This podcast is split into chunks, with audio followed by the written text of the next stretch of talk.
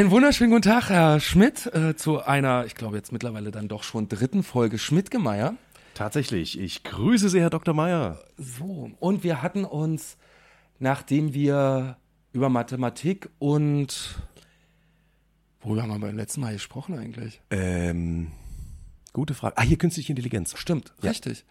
Mathematik und künstliche Intelligenz gibt in Summe Gott. Genau, da sind wir in der logischen Folge. Richtig. Und das soll das Thema für die heutige Folge sein. Ähm, und lieber Herr Schmidt, ähm, du hast es irgendwie vorgeschlagen, das Thema Gott, bist Naturwissenschaftler und dann fange ich mal mit einer Frage an. Warum ist das Thema eigentlich interessant? Ähm, ja, weil es äh, als Ausrede für vieles gilt, sozusagen. Also wir müssen ja gleich nochmal drüber reden, was, was wir begrifflich machen quasi, ne? Aber ähm, gerade aktuell ja in Israel sozusagen, äh, der Konflikt wird ja letztendlich auf eine Frage von Gott zurückgeführt, ja, also sprich Religion. Wobei wir eventuell eben gucken müssen jetzt gleich, dass wir Religion und Gott erstmal trennen, äh, um dann eventuell nochmal über Religion zu reden.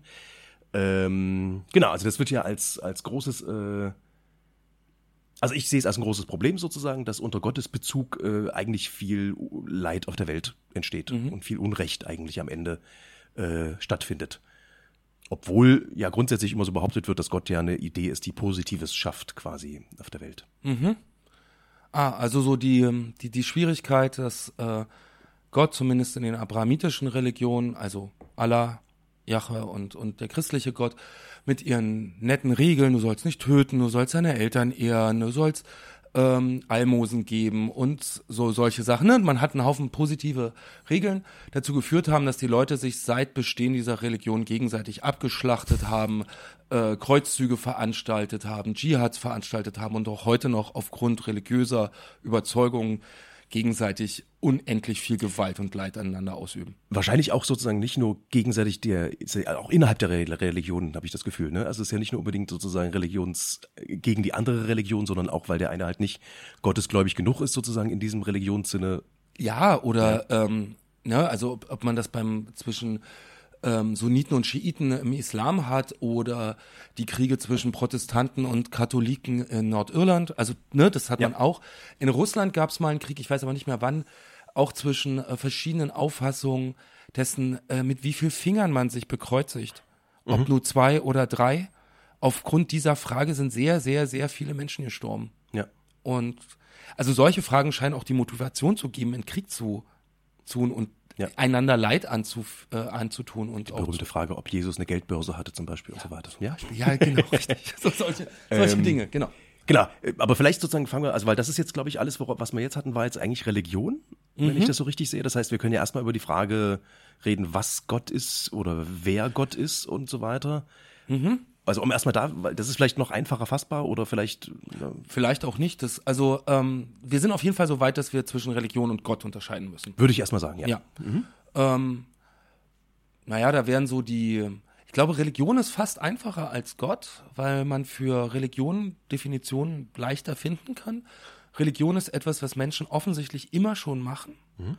ähm, immer schon gemacht haben es gibt Religionen, die sind so wahnsinnig uralt wie der Hinduismus, dass äh, man bestimmte Feste, selbst in Europa, zum Beispiel Allerheiligen, ähm, tatsächlich auf hinduistische Traditionen zurückführen kann. Also gibt es Verbindung des Wort Gott ähm, oder Deus, ähm, also im Lateinischen kommt aus altvedischen Sprachen. Also das hat tiefe Wurzeln, die sind fünf, sechs, siebentausend Jahre alt. Mhm. Das kann man linguistisch und kulturell nachvollziehen nachvollziehen. Ja. Also das ist etwas, was ähm, ursprünglich menschlich ist. Manche Religionstheoretiker ähm, gehen so, so weit, dass Religion etwas Natürliches sei, mhm. dem Menschen irgendwie angeboren. Ähm, okay, ja. Ursache dafür, also würde ich jetzt ja aus meiner einfachen Perspektive sagen, äh, ist ja, dass quasi das Religion dafür dient, nicht anders erklärbare Dinge zu Nein, erklären wäre nicht, wäre das schlechte mhm. Begriff, zu äh, beschreiben oder zu rechtfertigen. Oder zu begründen. Ja, ja, ja. Das ist, genau, das ist eine, das ist, glaube ich, eine Sichtweise, die aus dem 19. Jahrhundert kommt, mhm. ähm, aus der Gegenüberstellung von Religion und Wissenschaft und dann so ein, so, so ein materialistisches Geschichtsbild gibt, ja, sie waren noch nicht so weit, sie hatten keine Wissenschaft, um das ordentlich zu erklären, also nehmen sie Gott dafür. Das ist so eines. Was oft übersehen wird, aber was es auch gibt, ist, Religion äh, spendet Trost und gibt Gemeinschaft. Also Ja. hat eine starke sozial- und äh, psychische Komponente. Okay, da ist jetzt die Frage natürlich genau, inwiefern, ähm, also warum Religion diesen Platz einnimmt quasi, ja, also was es da alternativ äh, geben könnte oder vielleicht auch gegeben hat und warum Religion das dann quasi übernommen hat, ne? Ähm, genau, das heißt, wir brauchen aber, glaube ich, erstmal wieder den Begriff von Religion sozusagen. Also mit unter Religion verstehen wir, dass sich Leute zusammenfinden, um einer übernatürlichen Kraft äh, zu huldigen oder Wenn denn die Religion so aufgebaut ist, also dass man ein anbetungswürdiges Wesen hat. Der Buddhismus hat sowas nicht. Da gibt's das nicht. Also Religion wird, wenn ich das richtig erinnere, verstanden als Gemeinschaft von Menschen, die ähnliche Überzeugungen teilen, die ähnliche Riten miteinander ausführen, also eine bestimmte Lebensweise haben ähm, und darüber Gemeinschaft definieren. Also dass es eher ähm, über das so bestimmte soziale Komponenten oder soziale Standards äh, definiert wird. Da sind auch ethisch-moralische Grundannahmen drin. Und da hat Religion den großen Vorteil, dass wenn man einen Gott annimmt, der diese vorgibt oder begründet oder untermauert oder Fehlverhalten unter Strafe stellt, ist das eine relativ starke Motivation, die sehr viel stärker ist, als wenn Mama sagt, dass wir das so machen müssen. Genau, also das heißt, dann sind wir jetzt aber schnell sozusagen bei, bei Ethik eigentlich als, als Thema quasi. Also dann sind wir ja bei der Frage, ähm, wie sich diese Grundsätze quasi innerhalb einer Religion rechtfertigen oder wie die, wie die sich begründen oder eben sind sie begründungswürdig oder nicht. Das ist ja das Schöne bei Religion. Du kannst ja sagen, ich glaube das, Punkt aus. genau. Aber trotzdem muss es ja eine Genese dafür geben. Also irgendwie Ja. muss es ja entstanden sein. Ähm, und dann ist doch der Punkt, dass quasi ähm, dann der Unterschied zur, zur Wissenschaft sozusagen ist, also jetzt, wenn man jetzt das 19., das 18. Jahrhundert auf, aufkommende nimmt, dann ist ja das quasi die Evidenzbasierung.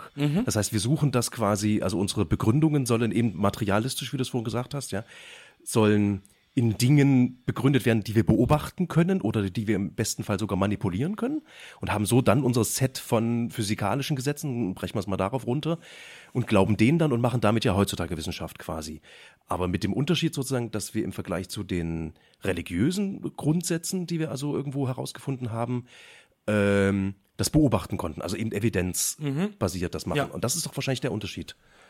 Ja, das ist ein, ähm, genau, das ist ein Unterschied, der seit, seit Kant klassisch ist. Ähm, Kant hat sich auch mit Gottesbeweisen auseinandergesetzt und ähm, gezeigt, dass wir, dass die Gottesbeweise, die bis dahin gemacht worden sind, den großen Fehler haben, dass sie zwar einen Begriff von Gott bilden können, aber wir keine Erfahrung von Gott haben. Also nicht so, wie wir von den Gegenständen der Naturerfahrung haben. Wir können beobachten, dass Dinge passieren. Wir können unsere Naturgesetze so anwenden, dass wir Prognosen machen und dann feststellen, ja, stimmt. Am nächsten Dienstag ist Jupiter da, wo ich ausgerechnet habe, dass er sein muss. Ähm, so solche, solche Dinge, ne? Das, das kann ich machen. Ähm, und das wäre eine, ein Unterschied, dass wir Erfahrungen von unseren, unserer natürlichen Umwelt haben können, Begriffe darauf anwenden, Gesetze, dass wir das prognostizieren, beschreiben können. Mit unserer Naturwissenschaften, das geht mit Gott nicht. Genau, die spannende, also wir können ja gleich mal drüber reden, Mhm. wie Kant sich dann, was er damit gemacht hat eigentlich, ne? Ähm, denn soweit ich das verstanden habe, ist er ja sozusagen, hat sich nicht als Religionsfeind sozusagen hingestellt, aber hat sozusagen die Religion als nicht nötig quasi äh, deklariert so ein bisschen. Also sozusagen, Zumindest für die naturwissenschaftliche Erkenntnis ist Gott nicht notwendig. genau. Das ist richtig. Und die Frage ist ja, ob sozusagen die Bevölkerung oder die, die, die, die, die Menschen vor ähm, dieser wissenschaftlich-deduktiven oder wie auch immer Methode quasi, ob da die Fragen gar nicht waren, kann ich etwas beobachten und daraus schlo- schlussfolgern? Weil ich meine, wenn wir astronomische Beobachtungen haben und so weiter, das wurde ja trotzdem irgendwie auch auf göttlicher Basis dann gestellt. Also jetzt ganz alt sozusagen jetzt die, die Vorstellung, die Sonne, der Sonnenwagen, der halt rüberfährt, das war ja trotzdem der Versuch anhand einer Beobachtung, ja. etwas zu erklären, aber dann eben trotzdem ja auf einen religiösen Weg zurückzugreifen. Das ist ja eigentlich schon wieder doch eine Mischung eigentlich von diesem wissenschaftlichen und dem, dem göttlichen Denken. Ja, es ist auch gar nicht so weit voneinander entfernt, glaube ich, Wissenschaft und Religion. Ähm, aber eben immer, man, man muss, glaube ich, gucken, dass, wir hatten ja gerade schon gesagt, dass Religion unterschiedliche Aufgaben hat. Bleiben wir mal bei, auf der Erklärungsebene, weil wir beide zu wenig Soziologen oder Psychologen sind. Ähm, wir haben den Sonnenwagen und der wird gelenkt von, keine Ahnung, Ra oder so. Irgendein Sonnengott halt, ne? So. Und dann haben wir eine Geschichte, die uns erzählt und Vertrauen schenkt darin, dass auch morgen die Sonne wieder aufgeht. Ne? Es sei denn, es gibt irgendwie Knatsch, dann gibt es halt eine Sonnenfinsternis oder so.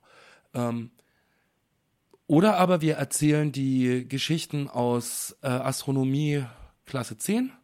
Die Erde kreist um die Sonne, heliozentrisches Weltbild und aufgrund der Rotation der Erde geht jeden Morgen die Sonne auf. Jedenfalls sieht es so aus, weil wir uns in ihr Licht hineindrehen Ja. oder so. Zwei Geschichten, die uns Vertrauen machen, äh, Vertrauen lassen, dass morgen die Sonne aufgeht. Die, es sind zwei Geschichten, die erklären sollen, die nur mit unterschiedlichen Mitteln arbeiten. Einmal haben wir ähm, eine Gottheit, die das macht, auf die die Anthropomorph, Anthropomorph irgendwie läuft, ne? Die macht es so, wie wir auch Sachen machen und dafür sorgt, dass das passiert. Und auf der anderen Seite haben wir ein Naturgesetz, das universell allgültig ist, das ähm, dafür sorgt, dass es immer wieder so sein wird und die Rotation der Erde und um die Sonne nicht aufhört, die Evolution. Ja. Ähm, Na gut, aber nicht Naturgesetz, sondern eigentlich Naturbeobachtung. ja, und daraus haben wir ein Gesetz, ein mathematisches. Und das ermöglicht ja erst die Prognose. Gut, aber eigentlich, aber der Vorgang als solcher, also sprich das Drehen der Erde um die Sonne, findet ja trotzdem statt, auch ohne, dass wir das Gesetz formulieren. Das ist richtig. Also deswegen würde ich diesen, diesen Schritt braucht man ja vielleicht gar nicht, weil dann kommt man wieder zu schnell in den, Mhm. Ja. in die Gleichheit zwischen Richtig. Religion und, Ja, und, und Wissenschaft, also Naturwissenschaften. Gut, okay, wir beobachten also, dass die Sonne aufgeht. Und wir beobachten, dass die Erde um die Sonne wandert, sich dreht. Ja. Wir haben Naturbeobachtung. Und jetzt kommt die Frage zustande, das Warum klären zu wollen. Aus welchen Gründen auch immer. So. Und der eine kommt mit den Newtonschen, mit der Newtonschen Mechanik um die Ecke und der andere mit dem Sonnenwagen und dem Sonnengott Ra. Und beide erklären mehr oder weniger plausibel und befriedigend, warum jeden Tag die Sonne aufgeht. Naja, und dann sind wir bei diesem mehr oder weniger plausibel und Mhm. Ja, befriedigend, was genau. sozusagen äh, den modernen Menschen äh, Welcher Geschichte möchte man denn glauben, Herr Schmidt? genau. ja. Ähm, das finde ich, ähm, die, also diesen Gedankengang finde ich deswegen ähm, ganz charmant, weil es diese radikale Trennung von Wissenschaft und Religion, die auch die Wissenschaft als das einzig Vernünftige oder das einzig rational Nachvollziehbare und Richtige und die Religion als Irrglaube, als Aberglaube, als Irrwitz oder gar Wahnsinn oder so ähm, abstempelt, dass das so ein bisschen aufweicht, weil letztlich die Aufgabe oder Funktion des Geschichtenerzählens dieselbe ist, nämlich des Erklärens. Und ähm, es gibt da noch ein, ja, Ja, wobei, also wie gesagt, der Unterschied ist doch schon noch die Evidenzbasierung. Also ja, das, natürlich. Also das ist, und das Mhm. ist, finde ich ja schon ein fundamentaler Unterschied. Und klar gibt es sozusagen äh, auch philosophische und sonstige Strömungen, die Evidenzbasierung nicht zur Grundlage nehmen, sozusagen, ja. Aber wir, also unsere moderne Gesellschaft beruht ja letztendlich darauf sozusagen. Mhm. Also ist ja schon darauf ausgerichtet, das als den höherwertigen Erklärungsanspruch äh, Ja, genau. zu nehmen. Richtig. Und das ist doch, die Frage ist jetzt, ne, ist das jetzt höherwertiger oder nicht? Die können wir jetzt wahrscheinlich wieder nicht entscheiden. Ähm, aber intuitiv sozusagen würde ich dem ja deswegen einfach den, den, den höheren Wert beimessen. Das ist das, also dem, der wissenschaftlichen Evidenz basiert, das ist das, äh, dem wir den höheren Wert beimessen. Damit Ja. lässt sich unsere Technik machen. Alles das, was hier rundrum an, an Technik, an, ähm, an Wohlstand, an Fertigung äh, da ist, ist ohne diese evidenzbasierte Wissenschaft nicht denkbar. Unsere Medizin ist nicht denkbar ohne Evidenzbasierung. Das hat einen hohen pragmatischen Wert. Es ist sehr viel vernünftiger, auf Naturgesetze, auf Naturwissenschaft, auf Technik zu bauen, als darauf zu hoffen, dass irgendein Gott die Krankheit heilen wird. Oder eben auch nicht. Oder dass irgendein Gott dafür sorgt, dass äh, die Mondmission wirklich da ankommt oder nicht. Das aus Ja. pragmatischen Gründen Ja. kann man das machen. Aber daraus folgt nicht, dass Religion Irrsinn ist. Ich glaube, das ist das, also dieses, bloß weil das eine praktisch, aus pragmatischen Gründen günstig ist anzunehmen und wir auch so uns verhalten sehr erfolgreich, heißt das nicht, dass das andere irgendwie etwas völlig Irrsinniges ist. Aber es kann doch schon, also wenn wir jetzt wirklich diesen Aspekt alleine Mhm. nehmen von Religion, ist es doch letztendlich überholtes Wissen. Nennen wir es mal Wissen jetzt. Also ist Mhm. es ja schon, schon so, dass wir, also ich würde es als Weiterentwicklung betrachten, ja. Das Ja. ist, wie gesagt, natürlich nur eine Perspektive, aber das heißt, dafür brauchen wir doch Religion eigentlich nicht mehr. Dafür brauchen wir Religion nicht mehr. Nein. Ja, also dass das historisch, äh, klar, also bevor sozusagen Evidenzbasierung, wissenschaftliche Methode nicht, ähm, nicht funktioniert haben oder nicht, nicht gedacht wurden quasi oder nicht in dem Maße, mhm. ähm, hatte Religion sozusagen ihre Bedeutung. Okay, damit kann man, kann man, kann man umgehen, glaube ich. Ja. Aber das macht natürlich jetzt auch schon wieder eine Wertung, ne, wenn ich das so ausdrücke. Mhm. Und das versuchst du ja gerade zu vermeiden. Ne? Richtig, das versuche ich gerade zu vermeiden. Ähm, machen wir mal die letzte Unterscheidung ein bisschen genauer. Ähm, nicht Religion wird obsolet, weil wir Wissenschaft haben, sondern ein Konzept eines ganz einer ganz bestimmten Art von Gott wird obsolet, nämlich Gott als erster Beweger, als Ursache, als Ordner und Schöpfer ja. des Kosmos, der dafür sorgt, dass die Sachen so sind, wie sie sind. Ähm, das wird obsolet, das brauchen wir nicht. Wir brauchen für, das, für die theoretische Ansicht unserer Welt brauchen wir keinen Gott mehr mhm. als Erklärung. Das heißt, das, was übrig bleibt, tatsächlich nach Kant, ähm, ist, dass Gott nur noch für die praktische Sphäre, also für die Ethik und Moral irgendwie genau, deswegen ein, ein mögliches Konzept ist. Ähm, Genau, so weit ich, kann man gehen. Jawohl, ja. das heißt, da würde ich auch gerne jetzt sozusagen eher mhm. reingehen in diese Richtung sozusagen, okay. weil das andere haben wir jetzt, das ist ja quasi eigentlich jetzt nur ein historischer Diskurs gewesen. Bis Richtig, jetzt dann, dann eine, eine Sache würde ich dazu gerne noch sagen, um, ähm, also auch um diese, du hattest von einer Weiterentwicklung gesprochen, die, das, was wir Naturgesetz nennen, dieses Konzept eines mathematisch beschreibbar, einer mathematisch beschreibbaren Regelmäßigkeit, die entdeckt werden kann und für Prognosen angewendet werden kann, hat theologische Wurzeln. Ähm, und das finde ich nicht ganz unspannend. Also es sind keine zwei Sachen, die sich getrennt voneinander entwickelten. Als der Herr in den sechs Tagen die Welt schaffte, schaffte er sie mit bestimmten Regeln.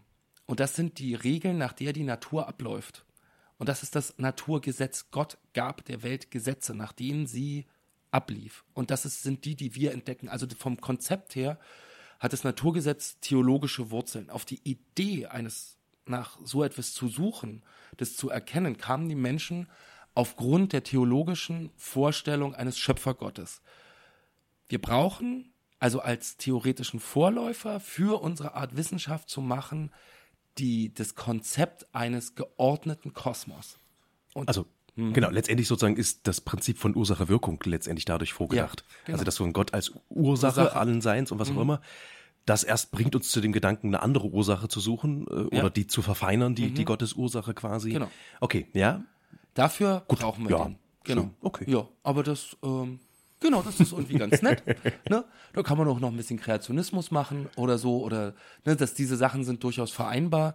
Ähm, aber das ist unproblematisch, wenn man, also wenn man so einen rationalistischen Ansatz wählt und sagt, ja, Gott hat die Welt irgendwie geordnet geschaffen, wir sind in der Lage, diese Ordnung zu erkennen, auch die Regelmäßigkeiten, ist auch Naturwissenschaftler zu sein und ein Gotteswesen anzunehmen oder daran zu glauben, das ist nicht widersprüchlich, das funktioniert.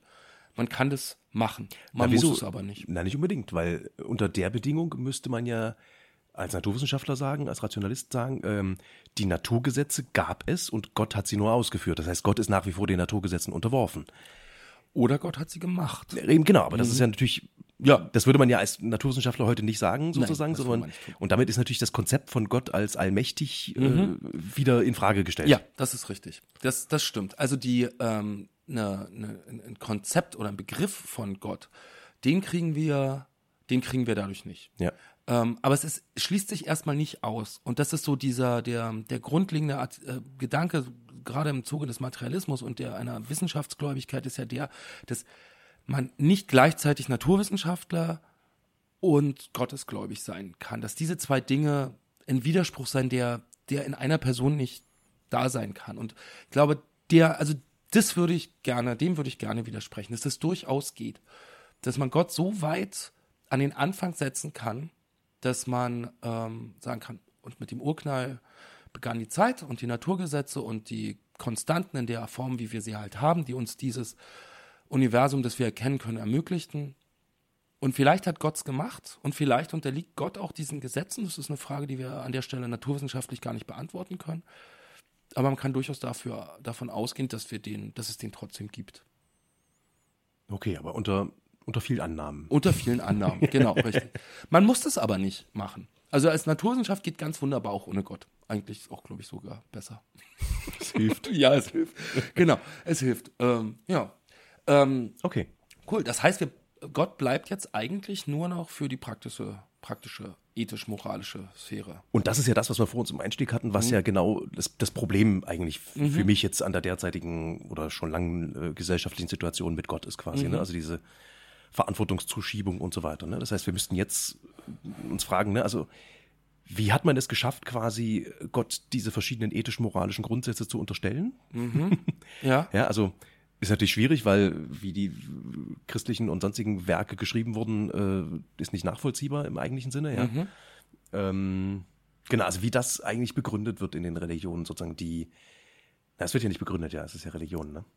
Ähm, Ja, Oder- Wissenschaft ist es, wenn es Theologie ist und wir dann ähm, interessante Traktate darüber haben, dass eine Person drei Personen ist und diese drei Personen drei verschiedene Personen eine Person sein sollen, was keiner begreift. Aber Dreieinigkeit ist irgendwie extrem wichtig. Ne? also drei oder dreifaltig? Also, Ja, ja, das ist dasselbe. Mhm. Ja, okay. Dreifaltigkeit, genau. So, Vater, Sohn, Heiliger Geist. Drei verschiedene Sachen, die eine Person sein sollen. Soll es eine Person sein oder ist soll eine es Person. eine Sache sein? Gott, Vater, ja.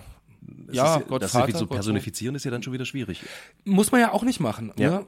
So, ähm, also wenn es dann nur als das war mit der Dreieinigkeit nur ein Beispiel, wenn Mhm. es dann darum geht, Auslegung, Exegese der Schriften, ähm, Regelauslegung zu machen, die es in allen abrahamitischen Religionen, aber in allen in vielen anderen eben auch gibt. Das kann durchaus wissenschaftlich sein. Theologie, gerade in Europa, christliche Theologie ist vom intellektuellen Anspruch hochspannend. Also es macht wirklich Spaß und es ist wirklich schwer. Und es ist alles nicht unvernünftig. Ähm, was, also gerade im Mittelalter, was sie da so machen, das ist schon toll. Ähm, ob der Glaube oder die Setzung eines Gotteswesen selbst ähm, rational sein kann, das ist, glaube ich, die Frage, für die wir, also um die es jetzt hier vielleicht eher gehen sollte. Oder? Okay, ja. Ja, obwohl, ja, die Frage ist, wie, wie, wie entscheidbar die ist, ne, sozusagen. Ähm, ja, aber okay, dann ist die Frage, genau, also das geht jetzt ja quasi um die Frage von Gottes Möglichkeitsbeweis oder auch Gottes Beweis sozusagen, ne? Ähm, ja, okay, hast du da, es, ja, die, die Frage ist halt, wie das, wo eigentlich das Problem ist. Also wenn wir in dem, in dem moralisch, also in dem praktischen Bereich bleiben, Ja. moralisch, ethisch, ähm, dann haben wir, bleiben wir auch mal im abrahamitischen Raum, weil das ist das, was uns kulturell am nächsten ist. Dann haben wir sowas wie Gottes Gebote. Nehmen wir die zehn. Gibt es im Judentum, gibt es im Christentum und so ähnlich auch im Islam. Ähm, diese zehn Gebote sind irgendwie von Gott offenbart worden. Moses hat diese Tafeln gekriegt durch den sprechenden Dornbusch und hat sie dann zum Volk Israel gebracht. Und seitdem soll man sich daran halten. Und wenn man es nicht tut, ist es eine Sünde. So. Und jetzt stellt sich die nicht uninteressante Frage, sind diese Regeln richtig, weil sie von Gott sind? Oder aber sind diese richtigen Regeln an sich richtig und hätten von Gott gar nicht anders gegeben werden können? Ähm, das, und brauchen wir dann Gott für diese richtigen Regeln? Wenn wir annehmen, dass Gott allgütig, allmächtig, allwissend ist, müssen diese Regeln gute Regeln sein? wobei wir, ich glaube, also die Annahme, dass Gott allgütig ist, kann man wahrscheinlich schnell, äh, So ist, die Annahme, so, so ist die grundlegende Annahme. ja, ja, aber das kann man ja relativ, also ich meine, wenn man sieht, äh, Was so passiert? was so passiert, ja, das, Sehr schön. Nächstes Problem, Theodizee. Wie, Genau. ist, wie ist erklärbar, dass so viel Böses ähm, Ja. in der Welt ist? Aber Da- vielleicht kann man, Ja, kann man immer eins nach dem anderen, Ja, genau. ne? Ähm, aber dann ist es ja schon wieder, dann äh, höre ich raus, dass wir irgendwie bei einem vergleichbaren Problem sind wie mit der Wissenschaft vorhin. Dass wir sagen, okay, ähm, ist jetzt Gott sozusagen ursächlich dafür oder hat sich Gott dem auch nur untergeordnet äh, in seiner Offenbarung der Regeln? Ne? Also dem zugrunde liegenden, Genau, das, das ist, weiß nicht, heißt es Menschenrecht, Naturrecht, äh, da sind wir schon wieder bei den Begriffen, ja. Ja. Also hat Gott die guten Regeln gar nicht anders geben können. Genau, ich meine, weil so eine einfache äh, kulturhistorische Betrachtungsweise ist ja, dass die Regeln haben sich etabliert in der Gemeinschaft und irgendwann hat man die halt mal niedergeschrieben und das ganze Religion genannt. Das ist ja so eine, eine gängige Sichtweise quasi, Ja. wie sowas entstanden, also wie auch die ganzen Schriften letztendlich von Religionen entstanden sind. Ne? Geschichten wurden weitererzählt und äh, haben dann natürlich gesehen, was ist praktisch, äh, Hygieneregeln und so weiter, im Prinzip ja Ja, soziale, genau, soziale Regeln, dann äh, gemeinschaftsfördernde Regeln. Ne? Man, man trifft sich nicht umsonst einmal die Woche zum Gottesdienst. Ja. Ne? Ähm, oder mehrfach zum Gebet. Das man, nicht umsonst gibt es so etwas wie Almosen oder Barmherzigkeit auch als Vorschrift. Ne?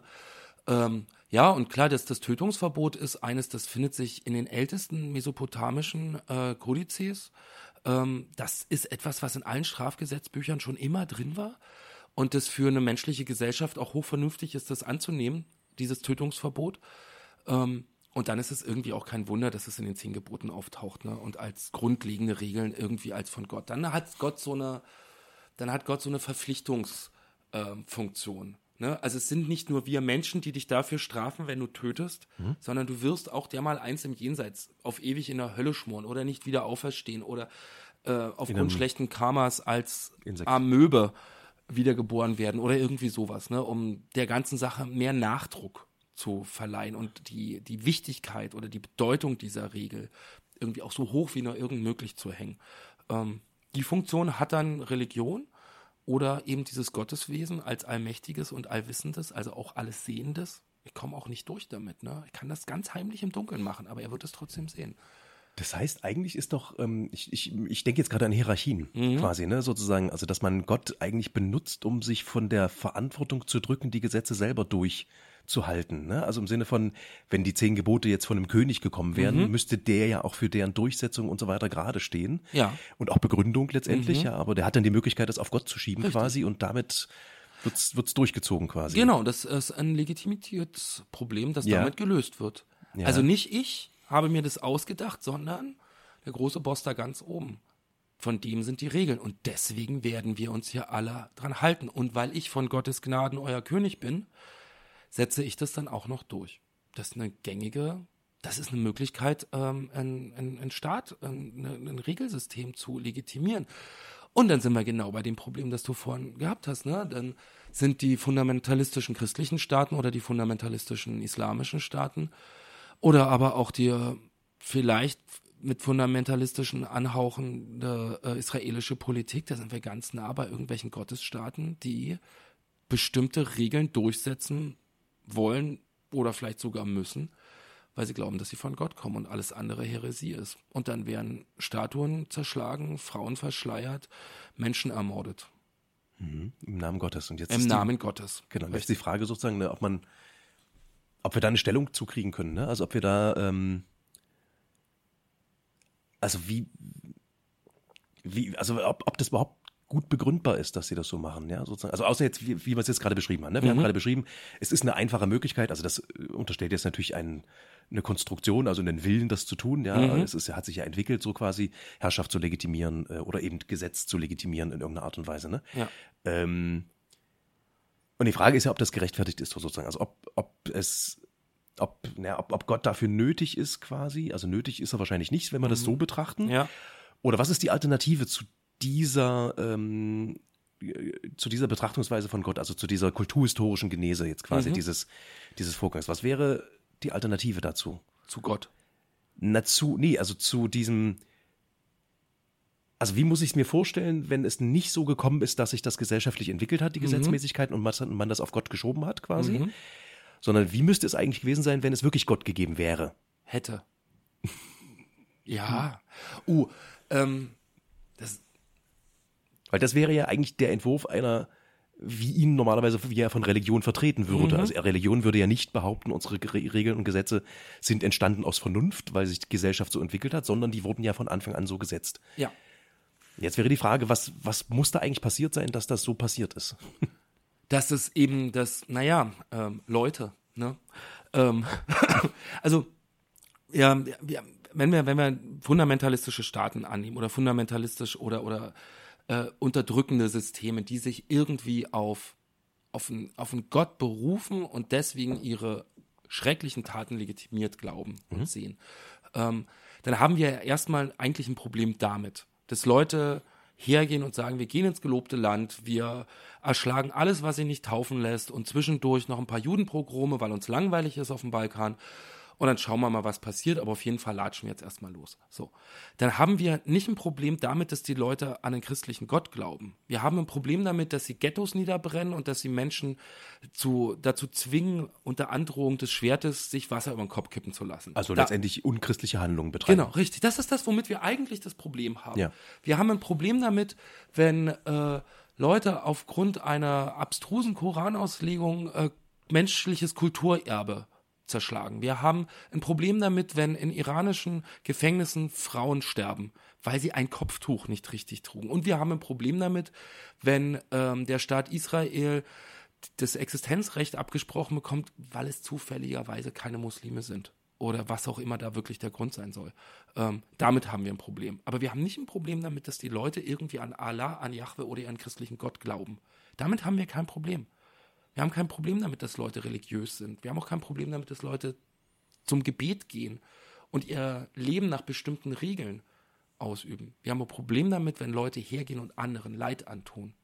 Das ist unser Problem. Also die Frage jetzt, ne, gut, das ist ja wieder die Privatheit von Religion, ne? Dass, dass Religion ja eigentlich eine absolute Privatentscheidung von jedem ist. Mhm. Wie es übrigens, habe ich äh, jetzt gerade gehört, ähm, auch ähm, mit, mit ähm, Nationalstaatlichkeit wohl mal war, sozusagen, dass eigentlich, ähm, was gerade kriegst du nicht mehr zusammen, von wem das kam, ähm, aber dass sozusagen ähm, im 18. Jahrhundert rum war das wohl, Leute dafür kritisiert wurden, wenn sie unter dem Zeichen einer Nationalflagge agiert haben. Das sozusagen, also wenn jemand, also ähm, wenn jemand mit damals mit Kolonialismus die englische Flagge sozusagen, wenn jemand sich hinstellt vor Leuten und die Flagge weht und begründet damit, was er gerade tun will, dass das damals auch schon anrüchig war sozusagen, dass das eigentlich nicht nicht in Ordnung war quasi sich dieses Schild vorzuhalten, weil mhm. man äh, weil es eine Selbstverständlichkeit war sozusagen, diese, diese, die, die Staatlichkeit und die Königshaftigkeit und so weiter.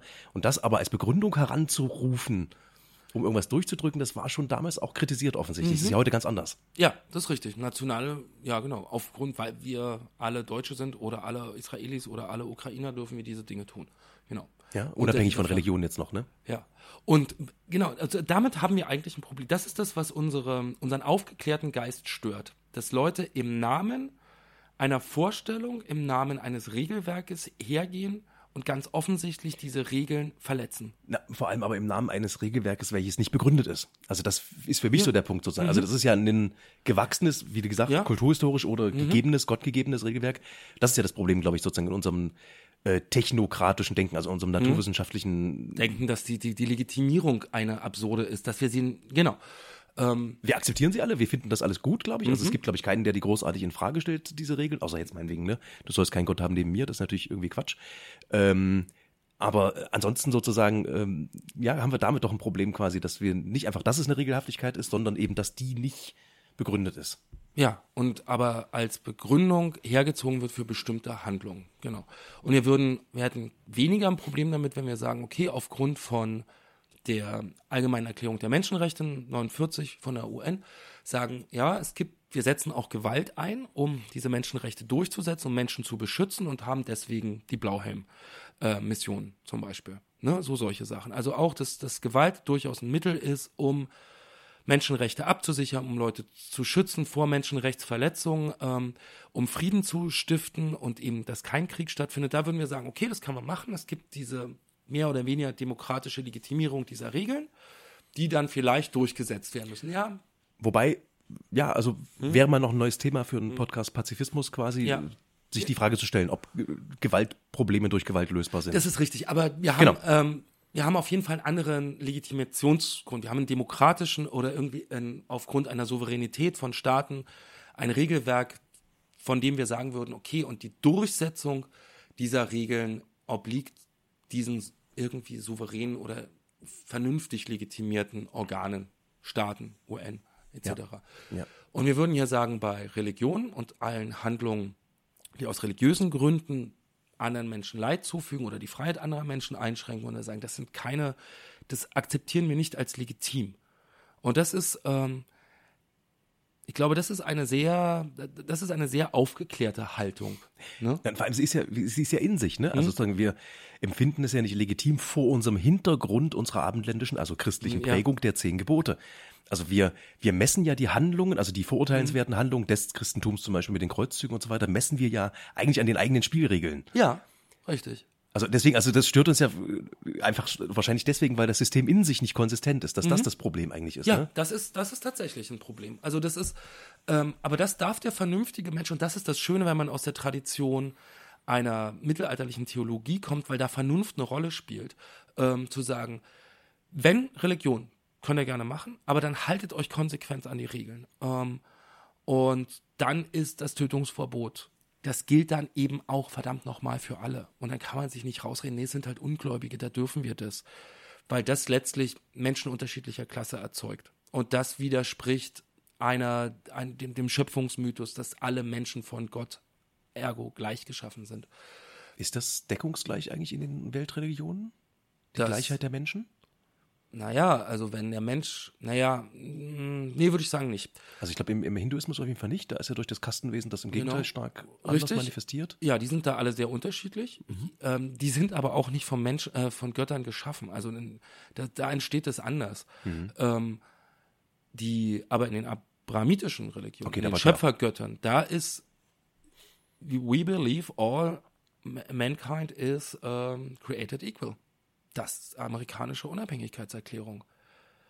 Aus religiösen Gründen auch, ne? Einer, einer irgendwie einer, einer Rückführung auf das Urchristentum.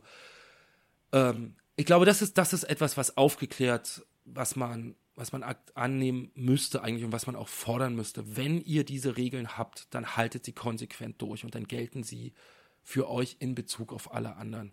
Und dann ist es nicht in Ordnung, Leute aus Glaubensgründen umzubringen, zu unterjochen, zu quälen und so weiter und so fort. Dann ist es, dann ist es durch. Und dann, ähm, dann braucht man an der Stelle auch gar nicht mehr über Gott reden. Ja, also weil wenn das ein Privatproblem ist, mhm. Gott und, und Glauben ja. sozusagen, dann who cares, ja. Dann, ja. Ähm, und wenn es hilft, natürlich ein gutes Leben für sich zu spielen, zu, zu führen, das äh, mhm. macht man ja mit anderen Regeln auch, ja. Also das ja. hat man ja heutzutage mit sonstigen äh, Trends quasi, wo man sich irgendwelche Regeln auferlegt und nach denen lebt, äh, hat man ja auch, ne? Das ähm, ist ja dann okay, genau.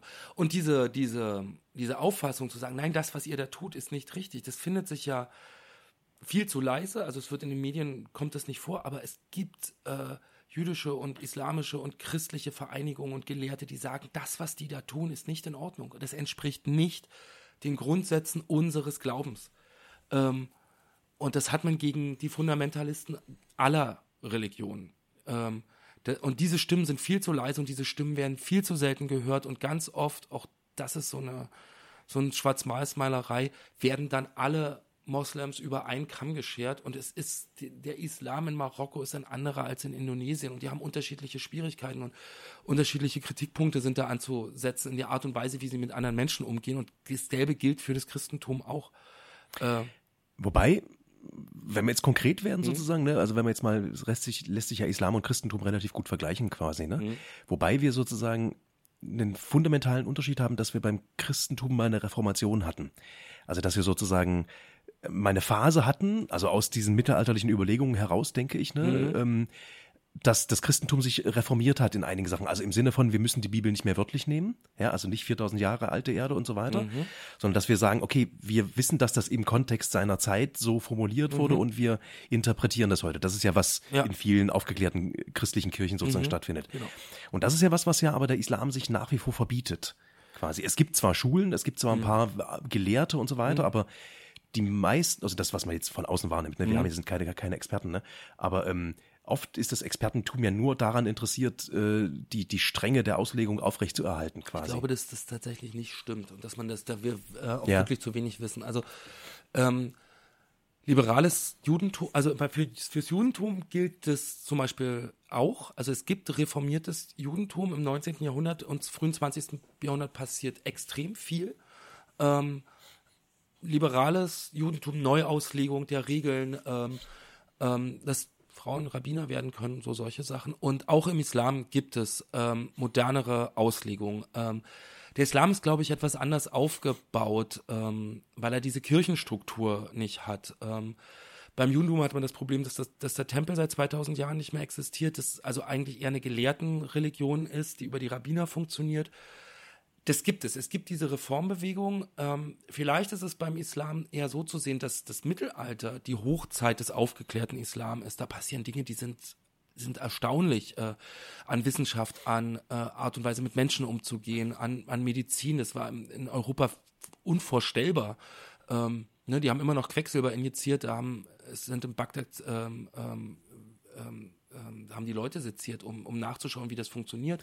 So solche Dinge. Ne? Also das, äh, die, die, der aufgeklärte Islam hat schon stattgefunden. Aber, aber war das damals äh, in Einklang oder im Gegensatz zur Religion? Weil ich meine, sozusagen, weil ja eigentlich diese Vorgänge, ne, jetzt äh, das Wissenschaftliche mhm. wieder, was wir vorhin hatten quasi, war ja damals, war ja immer schon im Konflikt mit Religion damals. Also als es bei uns angefangen hat, sozusagen mhm. in der mhm. Aufklärung, war ja das ja ein großes Thema quasi sozusagen. Ja, ähm, der Und wie, wie war das im Islam damals, also als die ihr Mittelalter? Also eigentlich hatten? andersrum. Also diese die, die Möglichkeit, sowohl Wissenschaft als auch Glauben zu praktizieren, das war im Mittelalter, also hier ähm, in, in Bagdad, das war unproblematisch. Erst, erst als mit der Radikalisierung des Islams im ausgehenden, ähm, ausgehenden Mittelalter, wenn ich die Geschichte richtig in Erinnerung habe, bricht es ab, dieser, dieser wissenschaftliche Fortschritt in den, in den islamischen Ländern, weil die Religion stärker wird und einen Deckel drauf hat. Also wir haben genau die entgegengesetzte Entwicklung, während in Europa die Macht der Religion und der Kirche schwächer wurde und Wissenschaft sich entwickeln konnte, stärkt sich die Macht der, der religiösen Herrscher oder der, der, der, der geistlichen Gelehrten und die, das Fundamentale steigt durch und Wissenschaft kann weniger stattfinden. Also wir haben eine gegenteilige Entwicklung. Wir haben Islam heute in vielen ist, in Ländern ist wie das Christentum im Mittelalter in Europa. Und im Mittelalter war es in islamischen Ländern so wie vielleicht äh, im Europa der Aufklärung. Also wir haben da unterschiedliche soziale Machtstrukturen und Religion wird, ist halt stärker oder schwächer und ermöglicht dann anderweitige Auffassungen von Welt. Vielleicht so. Hm. Aber das ist ja natürlich spannend, ne? Also Ja, da sind wir jetzt leider nicht Experte für, ne? Aber Das das müsste wäre man jetzt mal nachlesen, genau. genau, also was was diese unterschiedliche Richtung, also Richtig. bewirkt, also ob das jetzt in der Religion liegt oder ob Mhm. das einfach nur wirklich ein soziales, Ja. zufälliges Ding war. Ich meine, klar, der Islam hat natürlich den Vorteil gehabt einer, einer riesigen Expansion zu, zu seiner Zeit, zu Mhm. seiner aggressiven Zeit, die aber im Unterschied, glaube ich, zum Christentum halt ähm, mehr, ähm, ja, wie sagt man, assimilierend äh, stattgefunden hat. Also mehr im Sinne von, ich äh, fall dort ein in die Gegend, aber ich nehme mir dessen an, was die dort haben. Mhm. Ja. Während das Christentum ja, glaube ich, immer das Bestreben hatte, sich aufzustülpen überall und nicht Ja. Dinge, die sie Genau. vorfunden, vorgefunden haben, mitzunehmen. Vielleicht ist das sozusagen, was ja den Islam dazu auch befähigt hat, dann quasi diesen wissenschaftlichen Blüte zu machen. Aber gut, müssen wir jetzt, glaube ich, Mhm. Das muss man abbrechen, da sind wir beide nicht Historiker genug. Ist aber eine interessante Frage, sich das mal anzuschauen. Aber auch hier haben wir ähm, das Interessante, dass Gott bei dieser Fragestellung jetzt gar keine Rolle mehr spielt, sondern die soziokulturellen, ähm, historisch gewachsenen Strukturen einer Gesellschaft, die bestimmten Teilen dieser Gesellschaft Macht auf die oder Einflussmöglichkeiten auf die Entwicklungsmöglichkeiten dieser Gesellschaft geben. ne? Wenn die Kirche oder die geistlichen Gelehrten sehr stark sind, oder bestimmte Dinge vorgeben können, dann gibt es so etwas wie wissenschaftlichen Fortschritt oder eben auch nicht. Das heißt, wenn wir da jetzt sind bei Richtunggebung, ist es ja, der Unterschied, den wir halt heutzutage haben, ist ja die Trennung von Staat und Kirche letztendlich wahrscheinlich, ne?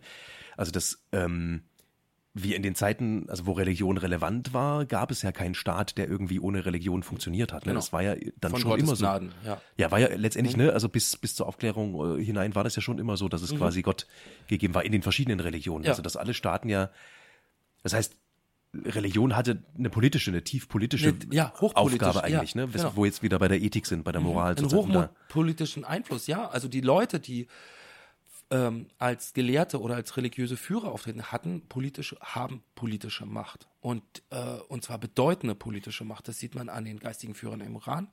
Das sieht man an dem Einfluss des Papstes auf die Möglichkeit der, des Fall des Eisernen Vorhangs. Ohne den Vatikan wäre vieles nicht passiert, wie es passiert ist. Ähm, und das sieht man auch ähm, auf die, auf, bei der Entwicklung des Heiligen Römischen Reiches deutscher Nation, Investiturstreit, ähm, Kaiser und Bischöfe, die gegenseitig irgendwie versuchen, da die Macht zu haben. Wie zentralistisch kann ein Staat sein? Also hohe politische Macht haben die. Und die Säkularisierungsbewegung, die ja erst seit den Napoleonischen Kriegen so in den europäischen Staaten stattfinden und mehr oder weniger gut Staat und Kirche trennen. In Deutschland weniger, in Frankreich mehr. Ähm, da ist dieser, da, da, da merkt man, dass auch der politische Einfluss vielleicht geringer wird, aber er besteht immer noch. Die, die, die Friedensgebete in 89 waren halt Friedensgebete in, in Leipzig, in der Kirche. Die Kirche hatte immer auch politische Aufgaben, wenn man Politik sehr weit fasst. Gut, Ja. aber ne, also jetzt mal, wenn man salopp sagt, begründet dadurch, dass die Kirche halt als Schonraum noch akzeptiert Ja. war. Mhm. Also die Leute sind ja dort nicht unter religiösen Vorzeichen zu den Friedensgebeten Nein. gegangen, sondern aus politischen, also Richtig, aus genau. aus politischen Gründen. Die Kirche hat es halt sozusagen geduldet. Die Frage ist jetzt, ne, inwiefern es ein, äh, geduldet war, weil man sagt, Kirche ist offen für alle, Mhm. oder inwiefern der Prozess wirklich damit auch aktiv unterstützt wurde. Ne? Das ist jetzt ist auch nicht zu beantworten jetzt, ne? Aber Richtig. Aber auch da sieht man, es sind, ähm, dass Religionsgemeinschaften, also sind starke Gemeinschaften, die so stark sein können, auch in ihren Grundsätzen, dass sie massiven Einfluss auf die Entwicklung von Gesellschaften nehmen können. Das ist, glaube ich, das, was man daran sehen kann. Also es sind sehr mächtige Gemeinschaften. Okay. Mhm. Wobei, wenn ich jetzt an die derzeitige Situation denke, in Deutschland zum Beispiel sozusagen mit äh, mächtige Gesellschaften sein können. Ja, ja genau. Also weil ich, ich, ich vermisse das ja sozusagen, dass dieses, also dass auch der ethisch-moralische Hammer sozusagen mhm. von der Kirche kommt, dass sie sagt, passt auf, was ihr gerade betreibt, politisch sozusagen, ist doch totaler, ist doch Nonsens und keine ja. Ahnung. Ähm, wir haben zwar alle die Prägung sozusagen, mhm. die abendländische Prägung als das Ding, aber sozusagen das tagespolitische Geschehen findet ja absolut unbeeinflusst von Kirche statt, sozusagen. Ja, das ist, das ist schwächer geworden, sehr viel schwächer. Also ja. wenn man sich überlegt, die Diskussion in den 60er Jahren um den Artikel 218, von jeder Kanzel wurde diskutiert, geschimpft, gepredigt ähm, in die eine oder in die andere Richtung. Das war, das war ein, ein brennendes Thema. Ne? Also da ähm, vielleicht ist es, liegt es aber auch daran, ähm, dass in Ostdeutschland das aufgrund der der kommunistischen Geschichte anders ist. Tschechien ist das atheistischste Land der Welt die Leute gehen da praktisch nicht mehr in die Kirche. Möglicherweise hat in Gebieten Süddeutschlands die Kirche noch einen viel stärkeren Einfluss, auch auf das alltägliche oder kommunale politische. Das weiß ich nicht. Auf mein politisches Leben hat Kirche keinen Einfluss. Mhm. So. Ähm, genau. Aber auch da, gut, das, das, wir haben immer noch, jetzt haben wir wieder nicht über Gott gesprochen. Ne? Ähm, Gott ja, oder über die Legitimierung eigentlich des, ja? des, des Moral- und ethischen Grundsatzes quasi, ja. der, der gebracht wird von Kirche, ne? Ja, und der, der wird legitimiert durch einen Glauben. Aber wenn mir die Vernunft nicht viel gibt oder ich bemerke, dass die politischen Regeln wandelbar sind, ähm, ist Gott als Rückzug meiner praktischen Vernunft doch gar nicht so eine schlechte Alternative zu sagen. Ich beziehe mich auf eine Idee eines allgütigen, allwissenden, ähm, omnipotenten Wesens und knüpfe an diese Vorstellung meiner moralischen Vorstellung und legitimiere sie auch mit diesem Anfang der Gütigkeit, der Barmherzigkeit, der, der, der Weltoffenheit meinetwegen irgendwie so, dass das die Grundlagen meiner, meiner praktischen, meiner praktischen Philosophie, meiner Ethik, meiner Moral sind. Und sagen, das ist der Ankerpunkt, dass ich mich frage, wenn ich nicht weiter weiß, was hätte Jesus getan. Einfach so als Hilfestellung. Mhm. So. Ähm, dass ich mir das Wort Gottes vornehme und sage, und daran orientiere ich mich für mein moralisches und ethisches Leben.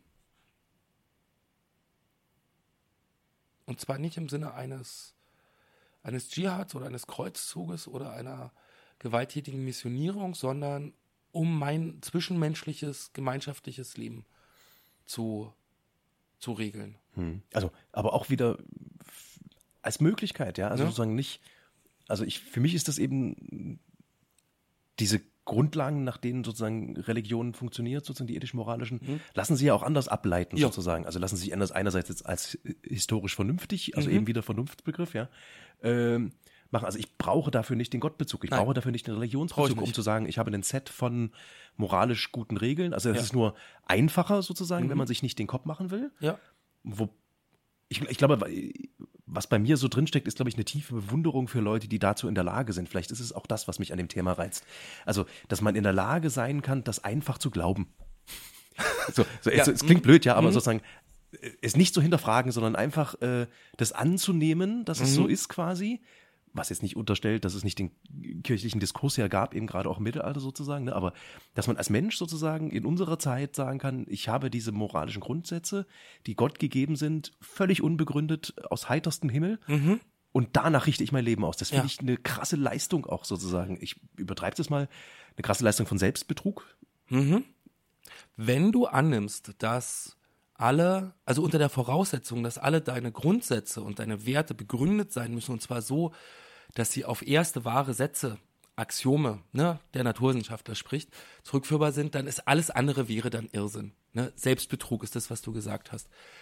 Ähm, aber es gibt etwas, und vielleicht ist es dir einfach noch nicht widerfahren, oder wird vielleicht auch nie, es gibt so etwas wie religiöse Erfahrung. Es gibt Menschen, die das haben, zu denen Gott sprach, also die das sagen, denen was offenbart wurde. Das ist, ähm, es gibt ein wunderbares Buch, ähm, schwer zu lesen. Das heißt das Heilige äh, und bezieht sich genau darüber, was, was das eigentlich sind, religiöse Werte.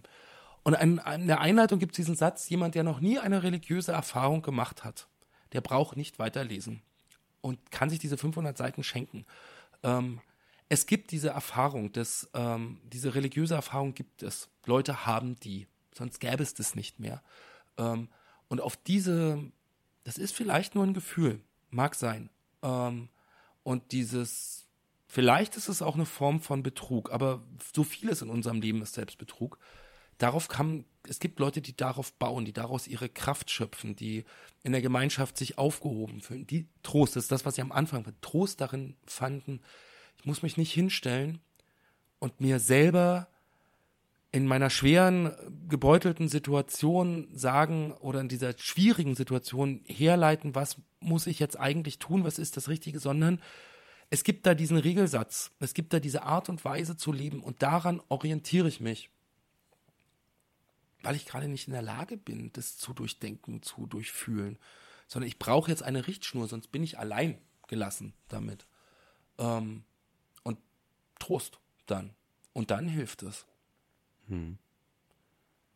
Das Zwiegespräch, das man setzt im Gebet, ist ein, vielleicht ein Gespräch mit sich selbst, aber es ist leichter, ein Gespräch mit einem Gegenüber zu führen. Das ist krass. Ich merke jetzt gerade bei mir, ne, also ich, das ist jetzt wirklich, ne, also dass ich dieses Gefühl habe, ich will das nicht, ne, aber ich merke das sozusagen, dass das alles Zeichen von Schwachheit sind quasi, ne. Mhm. Das ist, ist, ist, ist krass, ne, also deswegen will ich es jetzt mal aussprechen, also weil, ne, dass sozusagen dieser Bezug zur Religion, also eben, so wie du es auch gerade gesagt hast, sozusagen, wenn ich mir nicht, wenn ich nicht mir Mühe gebe, quasi, was vielleicht ist auch ein unlösbarer Prozess, ne, diese Axiome zu finden, quasi, mhm. nach denen ich lebe, gehe ich als auf den Anführungsstrichen leichten Weg der, der Religion sozusagen. Und ich merke, dass, wie krass ich das bewerte für mich. Mhm. Was, was schlimm ist, also was ich nicht, was ich nicht gut finde, ja, aber irgendwie merke ich, ja, dass für mich da sozusagen der, der, der, der Anspruch zu gering ist an sich selbst, wenn man sich der Religion hingibt. Opium fürs Volk.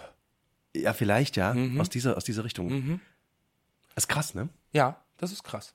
Das stimmt. Ähm, ich also, was, was daran für mich interessant ist, ist, dass ich, also, dass man immer dann, wenn man mit Leuten, die das nicht haben oder überzeugte äh, Atheisten sind, dass sie einen sehr hohen Anspruch an Religion haben, äh, den gläubige Menschen manchmal gar nicht so, so hart vertreten. Ne? Dieses, was heißt hier schon zurückziehen auf äh, irgendwelche Regeln? Ich bin ja nicht blöd. Ne? Mir ist schon klar, dass äh, du sollst nicht töten gute Regel ist. So. Und dass ich für die guten Regeln auch Gott gar nicht brauche, das ist mir auch klar. Und ja, die Welt ist nicht 5764 Jahre alt, auch das ist mir durchaus klar. Ähm, aber den Moment des Verlassenseins, des Verzweifeltseins, des und da Trost finden, wenn kein anderer Mensch da ist, die Erfahrung habe ich gemacht. Ähm, und die Erfahrung, sich darauf einzulassen, also daraus Kraft zu, die ist so einfach dann wohl, glaube ich, doch nicht. Ähm, und es ist auch eine sehr schöne Erfahrung, muss ich sagen. Ähm, aber deswegen bestimmt jetzt Religion mein alltägliches Leben nicht. Ich gehe nicht, ähm, gehe nicht jede Woche in die Kirche. Ich bin sogar ausgetreten aus dem Verein, ähm, obwohl ich mich mit 18 erst dafür entschieden habe. Also auch, auch ganz bewusst, ähm, auf, aber aufgrund von einer bestimmten Gefühlslage die es mir aber nicht verbaut hat, ähm, mit rationalen Themen mein Leben zu verbringen, Mathematik und Philosophie zu studieren, ähm, naturwissenschaftlich interessiert zu sein. Ähm, also das, es ist, ist ja nicht, ähm, ich gebe ja nicht die Verantwortung für mein Leben ab. Und das gibt mir, das, äh, ich bin protestantisch ge, getauft, es gibt mir diese Religion auch gar nicht her. Ähm, ne? Finde ich, finde ich gerade hm. einen schönen Ansatz, ne? Dieses, ähm, ich gebe die Verantwortung für mein Leben nicht ab. Das ist natürlich so ein Ding, ne? weil mhm. das ist genau, das ist meine verkürzte Sichtweise auf Religion, ne? sozusagen des, des absolut strenggläubigen Mütterchens, was mhm. sozusagen nur äh, Bibelverse drauf hat, also aus dem, irgendjemand aus dem Bibelbelt, keine mhm. Ahnung, in Amerika, ja. der sich nur danach richtet, ohne irgendwie da selbst noch Entscheidungen zu befugen. Mhm. Äh, und klar, was du jetzt sagst, natürlich ist, ist ja auch diese, diese Art Religion zu betreiben, genau, dass man das als eine, eine mögliche Zielrichtung äh, annimmt, sozusagen. Mhm. Und deswegen trotzdem verantwortlich ist. Mehr, das ist ja das, was Religion natürlich auch immer gerne will, ne? Ja. Das ist ja so dieses, ähm, wo man ja dann, wo, wie man an dieses Theodizee-Problem rangeht mhm. oder auch was, was die Verhaltensregeln im Koran sind und keine Ahnung, dass man halt sagt, ähm, lebe jetzt ordentlich, äh, versuche das mal hinzukriegen quasi, ähm, sonst, äh, sonst gibt es eine Strafe, aber du machst es selber, also sozusagen, dass es Leiden auf der Welt gibt, also dass Leute es nicht schaffen, sich zu benehmen, im göttlichen Sinne, im religiösen Sinne, ist deren Schuld. Das ist dann, dann zieht sich Gott quasi aus der Verantwortung wieder raus Ja. äh, und sagt, das waren ja eure Entscheidungen, warum ihr den Apfel äh, gegessen habt Ja. und keine Ahnung. Ne? Ähm, ist, ist eigentlich ein fieser Trick von Religion. Ja. ja, na, die Götter sind ja auch fies. Also, also es gibt keinen, der da wirklich nett ist, ne? Richtig. Also das, der, der, der wenn, also wenn er, wenn er, wenn Adam und Eva den Apfel nicht gegessen hätten, dann hätte er sie irgendwie anders gekriegt. Ne? Also so oder so wären die aus diesem Paradies rausgeflogen.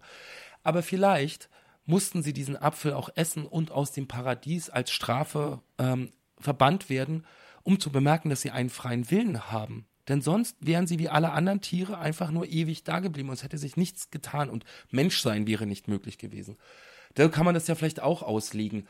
Ähm, aber das sind so theologische Spitzfindigkeiten. Also was für, also was ich nicht glaube, was nicht richtig ist, Leuten, die religiös sind oder die darin eine Heimat finden, auch in der Gemeinschaft, ähm, den Schwäche zu unterstellen, weil dieses Gemeinschaft tragen nicht einfach ist und Religion gibt eine Stütze für Gemeinschaft tragen. Und man bemerkt auch immer wieder, dass gerade in, in Einrichtungen, in denen Menschen durch schwierige Lebensphasen gehen, Krankenhäuser, Hospize, Einrichtungen für schwerst beeinträchtigte Menschen, Heime und so weiter und so fort, ähm, Bahnhofsmissionen, dass man da immer wieder Leute trifft, die aus einem tief religiösen oder tief christlichen, einer tief christlichen Überzeugung das machen und daher auch ihre Kraft nehmen.